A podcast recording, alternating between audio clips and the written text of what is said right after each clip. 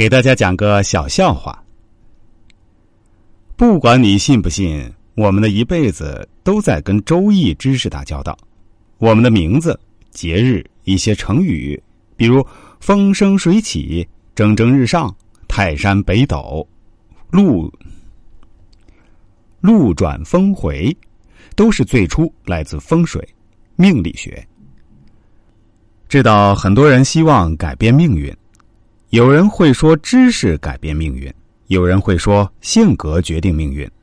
我先说第一句，知识改变命运。这句话有一定的道理，但知识不仅仅是书本上的死知识，还应该包括我们在工作、生活、旅行的过程中遇到的人和事情。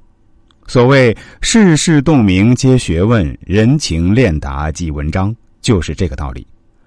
如果从这个角度分析，那又会涉及到命理方面了。因为每个人的人生都是不一样的，世界上没有任何两个人的人生是完全一样的，哪怕是双胞胎。所以导致我们的知识结构也不同。就好比我和奥巴马的知识结构当然不一样，所以也会决定我们的人生命运完全不同。第二句。性格决定命运，也有一定的道理，但是很少有人想过，是什么决定我们的性格呢？我认为是环境，什么样环境成长出来的人，就会具有什么样的性格。比如你是底层社会还是中产阶级家庭长大的，你的脾气性格也肯定不同，这个也就涉及到一定的命理方面的逻辑了。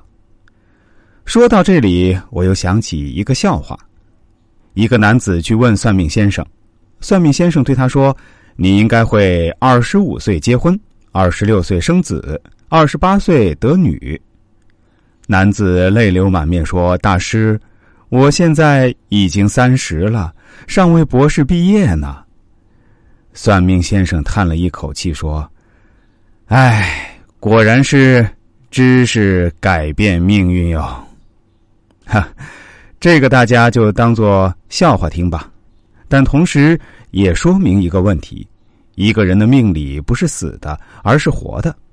我们算命师的知识、认知水平也要与时俱进，才能跟上时代的步伐，否则就容易出现固步自封的状况。有的人不相信算命，认为这是迷信。其实你信或者不信，命都在那里。就好比你信不信梅西在绿茵场上进球有那么精彩，它都是曾经发生过，而且还正在发生的事实。再说了，如果一个人过分迷恋科学，不也是某种意义上的迷信吗？所谓迷信中的“迷”字，其实就是盲目的意思。如果盲目相信科学，又何尝不是从一个极端走入另外一个极端了呢？更何况，就连牛顿、爱因斯坦、霍金等一流的大科学家，也不认为科学就是万能的。科学说白了，只是我们认识世界的一个途径之一，而且肯定也不算唯一的途径。很多事情确实是目前科学没法得以完美解释的，但只要我们怀着开发、包容的心态去看待世界万物，就一定能促使自己进步。